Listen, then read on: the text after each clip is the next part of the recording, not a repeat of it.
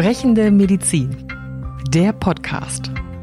Dr. Klaus Reinhardt im Gespräch mit Daniel Finger.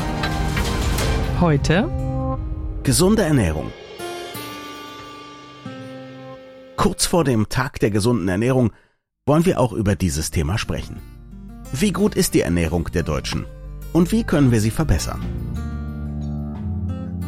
Am 7. März ist der Tag der gesunden Ernährung. Ich hatte eigentlich gehofft, dass das der Tag ist, an dem ich mich gesund ernähren soll und die anderen 364 Tage im Jahr kann ich machen, was ich will, aber ganz so ist es nicht. Der Tag soll aufmerksam machen darauf, wie wichtig gesunde Ernährung ist. Das Motto in diesem Jahr da habe ich ganz schön gestaunt. Nachhaltige Ernährung, regional, saisonal, fair, umweltschonend, Doppelpunkt, gesund und lecker. Das hat aber ein Komitee verfasst, das Motto, oder? Aber ich glaube, Würde das ich geht, sagen. Aber ich glaube, das geht tatsächlich. Es geht zusammen. Ja, das, ja, das geht zusammen. Das glaube ich auch. hört sich ein bisschen so an, aber ich glaube, es geht tatsächlich zusammen. Jetzt wollen wir es mal ganz schonungslos angehen. Es gibt einen Fettleibigkeitsbericht für Europa. Da merkt man schon, da wird nichts geschont. Wie schlimm ist es? Also es gibt hier im European Regional Obesity Report von 2022 von der WHO sind 59 Prozent der Erwachsenen mit Übergewicht oder Fettleibigkeit äh, Geschlagen, mal geschlagen oder davon betroffen. Männer mit 63 Prozent mehr als Frauen mit 54 Prozent. Und keines von den 53 Ländern, die in diesem Report sozusagen erfasst sind, ist derzeit angeblich auf dem Weg, das Ziel zu erreichen, den Anstieg der Fettleibigkeit bis 2025 zu stoppen. Das heißt also, es ist eine Entwicklung, die immer noch eine gewisse Dynamik beinhaltet. Und das muss einem schon zu denken geben. Also fast zwei Drittel von uns sind übergewichtig. Es sind mehr Männer als Frauen, wie immer. Wahrscheinlich ist es der Bierbauch, aber auch die mangelnde Mäßigung würde ich jetzt mal meinem eigenen Geschlecht anhängen wollen. Und es gibt da diese eine Zahl, die ich hart finde. 1,2 Millionen Todesfälle in der WHO-Region Europa seien auf Übergewicht oder Adipositas zurückzuführen. Das entspricht immerhin 13 Prozent aller Todesfälle. Jetzt frage ich mich, wie genau findet man den Zusammenhang? Ich habe ja auch Übergewicht. Wenn ich jetzt an einem Herzinfarkt sterbe und man merkt, ich war nicht Raucher, bin ich dann automatisch an meinem Übergewicht gestorben oder wie legt man sowas fest? Na, das hängt davon ab, inwieweit das Übergewicht tatsächlich zu Folgeerkrankungen geführt hat, was Okay. es eben häufig tut. nicht? Das Übergewicht hat eine ganze Reihe von Folgeerkrankungen. Da können sein zum Beispiel der Diabetes mellitus Typ 2, also das, was man früher als Altersdiabetes bezeichnete, der heute übrigens bei Menschen feststellbar ist, die sind erst Anfang 20. Also das war früher eine Erkrankung, die bei 60 oder 70 dann auftauchte. Und wenn sowas eintritt oder besteht, dann weiß man, dass im Folge dieser Stoffwechselerkrankungen, dann auch wieder weitere Erkrankungen, wie zum Beispiel die Gefäßerkrankung, auch der Herz-Kranzgefäße, stattfinden und sich einstellen kann. Oder ein Bluthochdruck kann Folge des Übergewichts sein. Also es gibt eine ganze Reihe. Und wenn die da sind, dann würde man sagen, ist das eine Folge des Übergewichts gewesen. Es ist interessant zu beobachten, dass dieses Übergewicht beobachtbar ist in fast allen europäischen Ländern und zivilisierten Ländern. Und das hat natürlich was zu tun mit unseren Lebens- und Ernährungsgewohnheiten. Also in Zeiten des Kühlschranks und der hochkonzentrierten Lebensmittel, die häufig auch mit Zucker angereichert sind oder die hoch raffiniert sind, wo also sozusagen Kalorien verdichtet so das Essen angeboten wird und wo wir wenig körperliche Arbeit leisten müssen, in der wir das dann verbrennen. Und oft wenig Zeit haben oder uns nehmen wollen zum Kochen und dann ist der Drive-In da oder der Lieferdienst. dann auch ne? die Zeit sozusagen uns nicht nehmen wollen, um uns dann vielleicht mit vernünftigen Nahrungsmitteln Mhm. zu ernähren oder vielleicht auch gar nicht mehr wissen, wie das geht.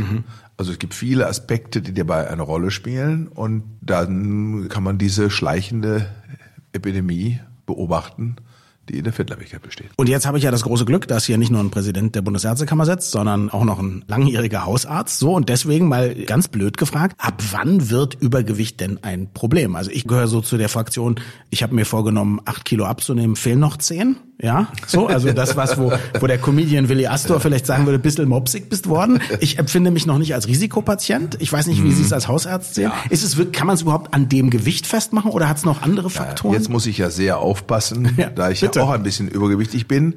Sieht man gar nicht. Ja, also ich kämpfe damit. Okay. Und versuche das auch immer zu bearbeiten. Mhm. Das ist definitiv so und das gelingt mir mal besser und Mhm. auch mal nicht so gut. Aber ich habe das im Blick und lasse das nicht laufen. Mhm. Ich glaube, wenn es so ist, geht's noch einigermaßen. Mhm. okay. Ja. Also natürlich, es gibt auch Leute, die kritische Maßstäbe anlegen, die würden sagen, wie, wie kann er das äußern? Das ist sicherlich äh, diskutabel. Ja. Aber es gibt natürlich Menschen, und von denen gibt es zunehmend, wo man das Gefühl hat, die haben jetzt wirklich tatsächlich jede Form von auch ehrgeizige Kontrolle zu behalten aufgegeben. Also wir sind quasi Schwellendicke? Ja, wenn man so will, ja. um wenn, man so will, wenn man so will, ja, ja mhm. gar keine Frage. Und dann gibt's aber Leute, die sozusagen, wo sie sagen, die achten nicht mehr drauf, die haben die Hoffnung vielleicht auch aufgegeben, so jemals abzunehmen. Ja, und dann sagen, genau. irgendwie muss so, ich ja auf meinen Genuss kommen. Ja, die ja. haben sich einfach dem Schicksal in Anführungszeichen ergeben mhm. oder haben das an dieser Stelle alles aufgegeben. Das finde ich problematisch. Einmal, weil sie zunehmen und weil sie inzwischen auch zum Teil Dimensionen haben, die sind bemerkenswert. Das hat in den USA, war das schon etwas eher zu beobachten, inzwischen aber auch mhm. bei uns. Ich finde, unabhängig davon, ob das jetzt epidemiologisch standhält, ja oder nein, so mein Reiseeindruck ist trotzdem so, dass ich das Gefühl habe, in den mediterranen Ländern ist es ein bisschen besser. Mhm. Vielleicht auch in skandinavischen Ländern. Deutschland ist nicht so gut, glaube ich, mhm. was die Dickleibigkeit Kann man jetzt angeht. auch ein bisschen doof sagen, weil wir uns eben in Deutschland, egal wie unsere Finanzen aussehen, meistens eben sehr viel Essen auch leisten können? Vielleicht, aber ich glaube. Oder weniger körperliche ich glaub, Arbeit? Ich glaube, dass die Schweden und Norweger und Dänen ja nicht ärmer sind als wir. Stimmt. Und die Franzosen, Italiener, Spanier auch nicht unbedingt.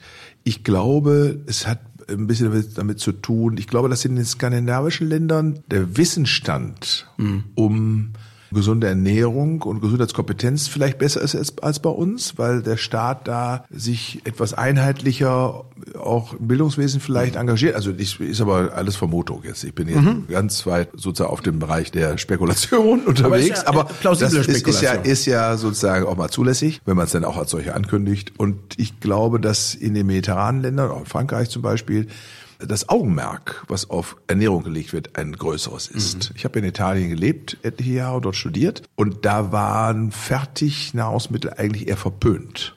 Und ich glaube, das spielt dann schon noch eine Rolle. Ich habe auch letzten Sommer wieder erlebt, dass die Esskultur und auch die Kochkultur in Frankreich noch eine ganz andere ist, auf jeden Fall. Und ich weiß zum Beispiel, und da kommen wir vielleicht zu einem anderen Thema, wir reden jetzt heute schwerpunktmäßig über Ernährung, aber in Schweden, und das ist das Land, was ich ein bisschen besser kenne von den skandinavischen Ländern, ist es so, dass es eigentlich verpönt ist, keinen Sport zu machen oder sich nicht zu bewegen. Und da gab es auch in den, ich glaube, 90er Jahren große Kampagnen aus der Politik zu sagen, ihr müsst euch bewegen, ihr müsst auch Übergewicht reduzieren. Also das, was wir vielleicht, kommen wir nachher noch, zu Maßnahmen mhm. vorschlagen werden heute, das hat dort schon eine gewisse Tradition. Und das scheint ja auch funktioniert zu haben. Aber da wollte ich sagen, das ist der zweite Punkt, ne, über den wir heute nicht hauptsächlich reden, aber Bewegung ist auch super wichtig natürlich. Ne? Übrigens muss man sagen, wir sind in Deutschland auch was die Lebenserwartung angeht, im Verhältnis zu den skandinavischen Ländern oder aber eben auch der Schweiz zum Beispiel, auch Spanien und Italien, einige Jahre schlechter dran. Okay. Ja, also mhm.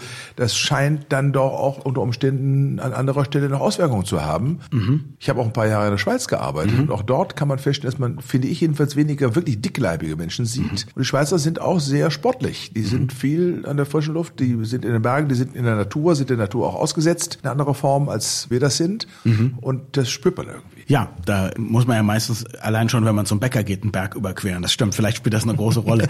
Jetzt reden wir immer wieder in dem Podcast, weil uns beiden das so wichtig ist, auch speziell über Kinder und deren Gesundheit. Haben wir auch neulich wieder getan. Bei Kindern gibt's noch ein, würde ich sagen, eine ja, interessante, aber auch erschreckende Variante. Es gibt viel Übergewicht bei Kindern. Es gibt gleichzeitig aber auch mehr Mangelernährung und Untergewicht als früher. Beides nehme ich an, kommt daher, dass natürlich nicht die Mehrheit aller Leute, wahrscheinlich schon gar nicht die uns jetzt hören, aber dass es eben dann doch viele Familien gibt, in denen sich um die Kinder nicht gut genug gekümmert werden. Die einen kriegen entweder Geld für Fastfood oder Fertiggerichte hingestellt, die anderen kriegen möglicherweise gar nicht ausreichende Versorgung, oder? Ja, ich befürchte das auch. Mhm. Und wir werden uns ja auf dem kommenden Deutschen Ärztetag in Essen im Mai unter anderem mit dem Thema Gesundheitskompetenz und Bildung mhm. befassen. Mhm.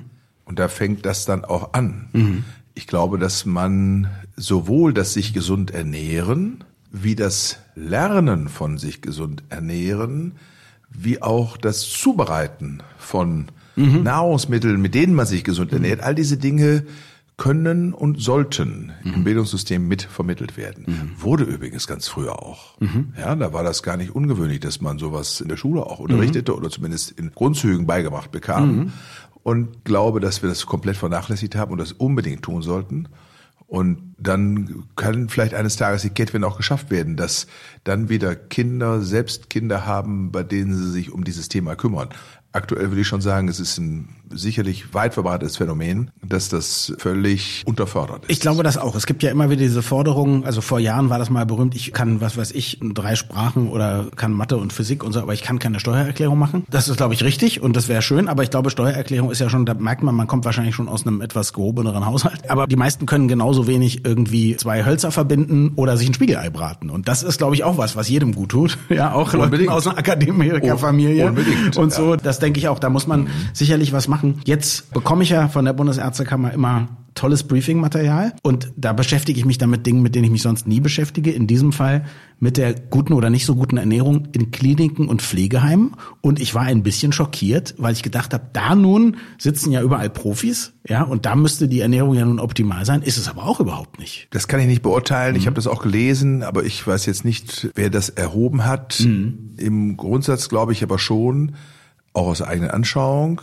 dass wir in Deutschland in öffentlichen Einrichtungen, und zwar nicht nur in Pflegeeinrichtungen, mhm. sondern auch in Krankenhäusern mhm. und auch in Schulen da, wo Ganztagsschule ist, dass wir dieses Thema Ernährung, Kantine, Küche, Kochen stiefmütterlich behandeln. Mhm. Als Kostenfaktor sehen mhm. und möglichst unter Preiswertgesichtspunkten abhaken. Und hier wurde, glaube ich, auch nochmal erhoben, wie viel Diätologen es gibt. Und ich glaube, man also, bräuchte deutlich also mehr. Nichts, um sich, ge ja? nichts gegen Diätologen. Ja. Aber ich glaube, man braucht keinen Diätologen für sowas. Okay. Man braucht mhm. jemanden, der sozusagen ein bisschen was von Kochen versteht, der ein bisschen was von Nahrungsmitteln versteht, der unter Umständen auch Lust und Freude daran hat, das mhm. zu tun, der auch wertgeschätzt wird dafür, wenn er es tut. Also in den Jahren, in denen ich in der Schweiz in der Klinik war, habe ich deutlich besseres Essen in den Kliniken erfahren, als ich jemals in den deutschen Kliniken, in denen ich war, zu essen bekommen habe. Also guter Punkt. Ich dachte, die Diätologen sind gar nicht dafür, um das Essen zu bestimmen, sondern um den Patienten zu sagen, nimm nicht die Bratwurst. Im Oberengadiner Kreisspital ja. in Samaden, ja. wenn Sie da reinkommen, unten in das Entree, mhm. da sehen Sie die Fotos der Teams der unterschiedlichen Abteilungen. Mhm. Chefarzt und Oberarzt und Assistenzärzte mhm. und das Pflegepersonal. Mhm. Und wissen Sie, wer da auch noch hängt? Der Koch. Okay.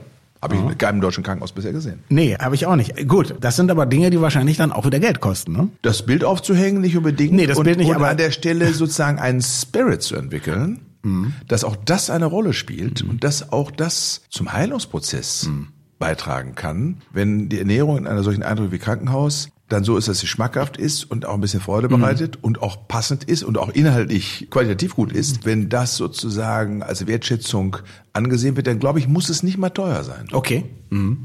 Ich denke an meine Freunde aus der Gastronomie, die sprechen dann immer von Wareneinsatz und so. Ich, wahrscheinlich muss man da schon auch ein bisschen mehr ausgeben. Der lässt sich ja beim Krankenhaus und bei solchen Einrichtungen total gut timen, mhm. weil sie genau wissen, wie viele Gerichte sie machen müssen.